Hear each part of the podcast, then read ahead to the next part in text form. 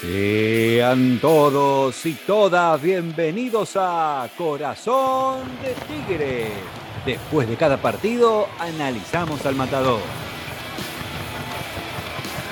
Y sí, otra vez sopa. Tigre volvió a perder y esta vez con un rival que lucha por no descender. Juega bien por momentos, no convierte y recibe goles como si nada. La historia debe cambiar ya. Mi nombre es Germán K y también me acompaña, no estoy solo, Diego Cabral de Fonseca. ¿Cómo estás, Diego? ¿Qué tal, Germán? ¿Cómo estás? Hoy no podemos decir buenas noches, una nueva derrota y la pregunta se empieza a repetir.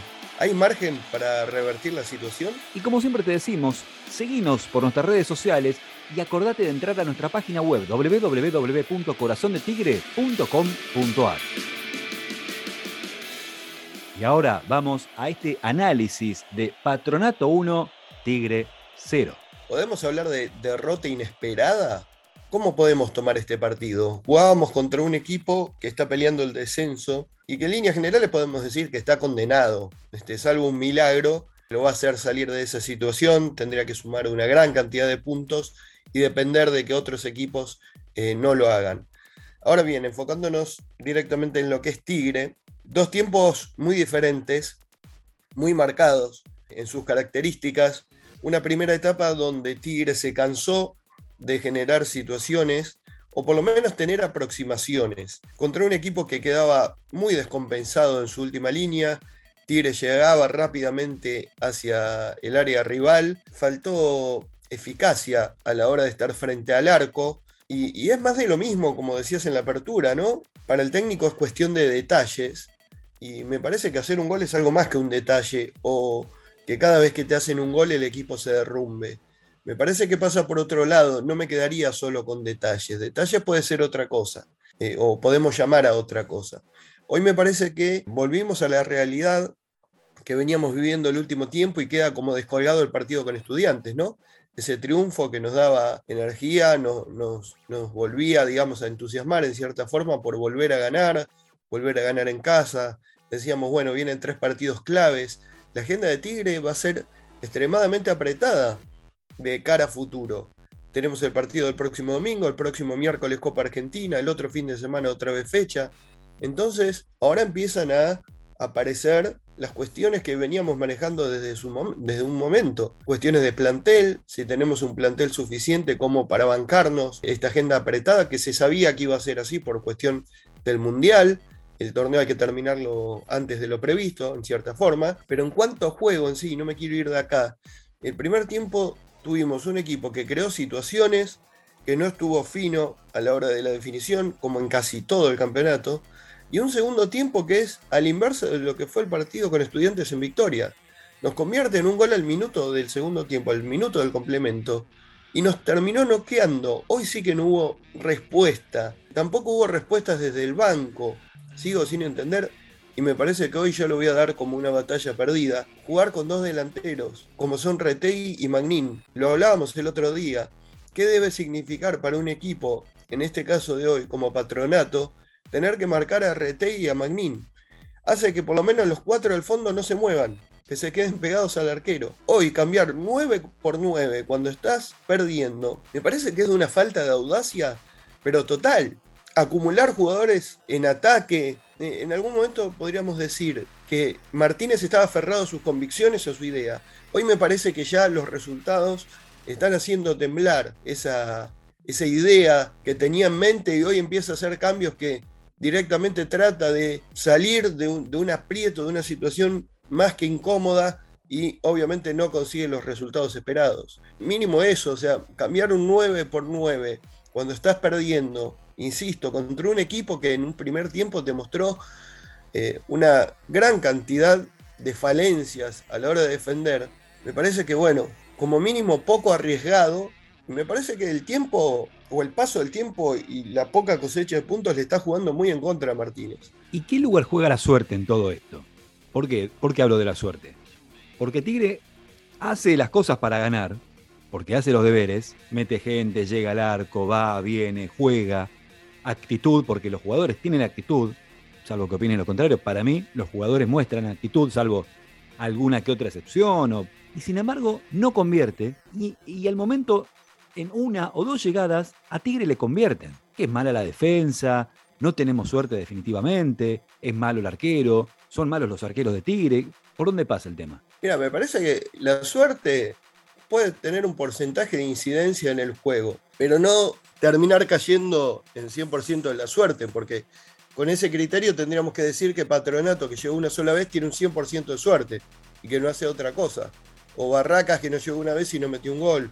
O así como todos los equipos que nos llegan muy poco y nos convierten. O sea, tienen un exceso de suerte impresionante que tendrían que repartir. Eh, si vos estás parado abajo del arco, como fue el caso de Castro, y mano a mano con el arquero, el arquero prácticamente ya arrodillado esperando, bueno, que la pelota entre al arco y vos la tirás afuera. Este, me parece que ya eso no es cuestión de suerte. Y en el gol, para hablar de Rofo y de, este tema de, ah, salió Marinelli y ahora entró Rofo, miren qué, qué cambio que metimos. El arquero tiene la escritura del área chica. Nadie lo puede tocar. Y en el caso de lo que pasó y que Prieto lo termina chocando, se tendría que haber dado al inverso. El arquero en el área chica es intocable y tiene que pasar por arriba a todos, a propios y extraños. No, en ese caso, eso creo que se lo enseñan a un chico en una escuelita de fútbol desde los siete años. Eh, eh, al arquero no lo puede tocar nadie y tiene derecho prácticamente a hacer todo lo que se le ocurra dentro de ese área chica. Eh, hoy el gol es, te tira abajo, después hay una jugada también en complemento que no sé si no agarra la pelota fuera del área, o sea, son errores que te, te desconciertan. Pero para, para responder el tema de la suerte, ¿cuál es el problema?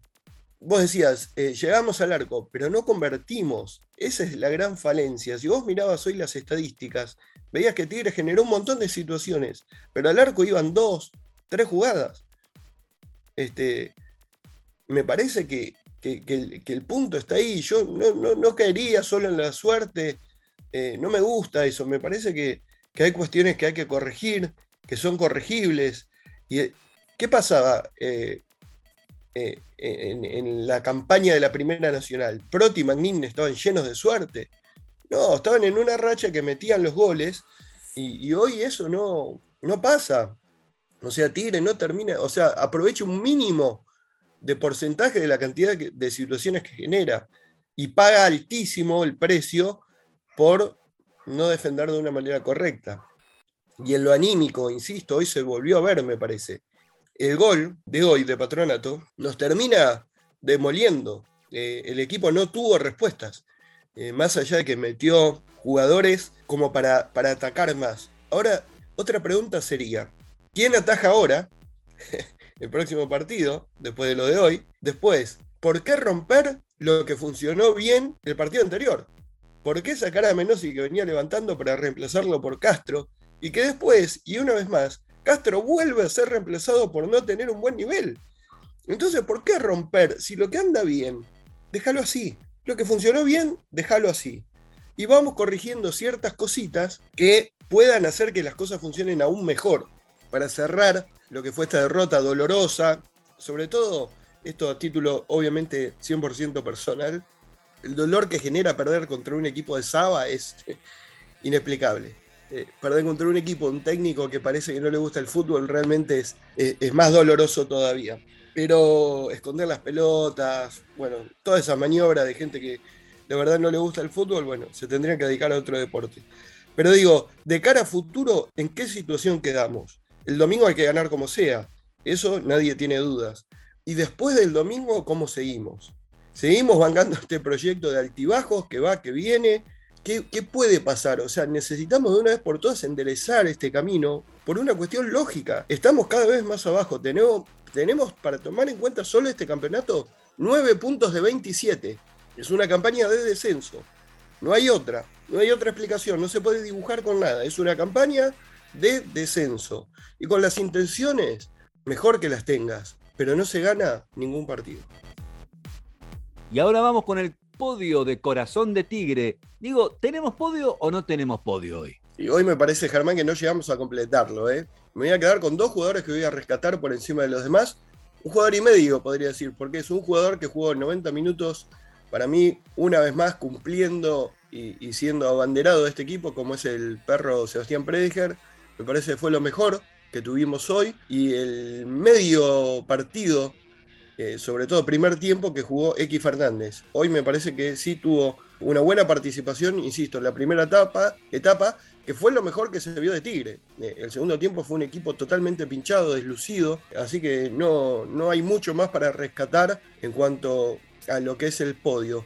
Y volviendo, déjame hacer un asterisco acá con respecto a lo que comentaba sobre por qué romper lo que funciona y el cambio de Castro por Menosi.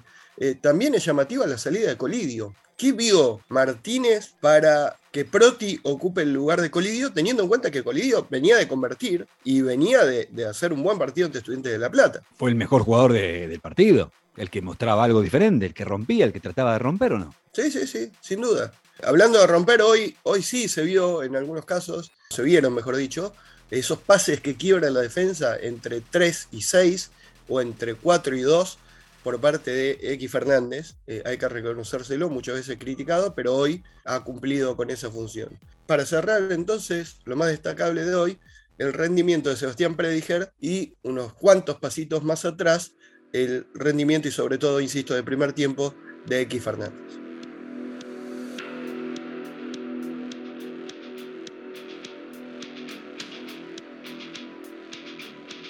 Y así llegamos al final de un nuevo episodio de Corazón de Tigre. El domingo que viene tenemos el clásico, un partido súper importante, quizás bisagra para esta generación de Martínez.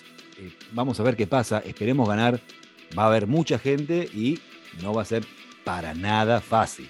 No, Germán, va a ser el domingo a las 13 horas en el Coliseo, en casa, eh, el partido correspondiente a la décima fecha del torneo Binance, partido clave determinante, diría. Tigre debe ganar sí o sí. Jugamos contra uno de los pocos invictos que tiene este torneo, así que eso muestra la complejidad que tiene el encuentro, más allá de ser un clásico. Pero bueno, esperemos que Tigre obviamente se pueda quedar con los tres puntos. Un dato importante, para ese partido ya va a estar habilitado Abel Luciati, que seguramente ingresará por De Martini en lo que es la línea defensiva de Tigre. El árbitro va a ser Mauro Vigliano y estaremos informando durante la semana los acontecimientos de sobre la reserva, mejor dicho, del próximo partido del clásico. Recordamos que la reserva esta semana empató 1 a 1 como local contra Patronato. Así que veremos entonces, o iremos, mejor dicho, informando durante la semana de las novedades que puedan surgir tras esta derrota de hoy ante Patronato. Diego, nos vamos. Nos vamos, un abrazo para todos y a ganar sí o sí el domingo, por favor. Hasta el domingo.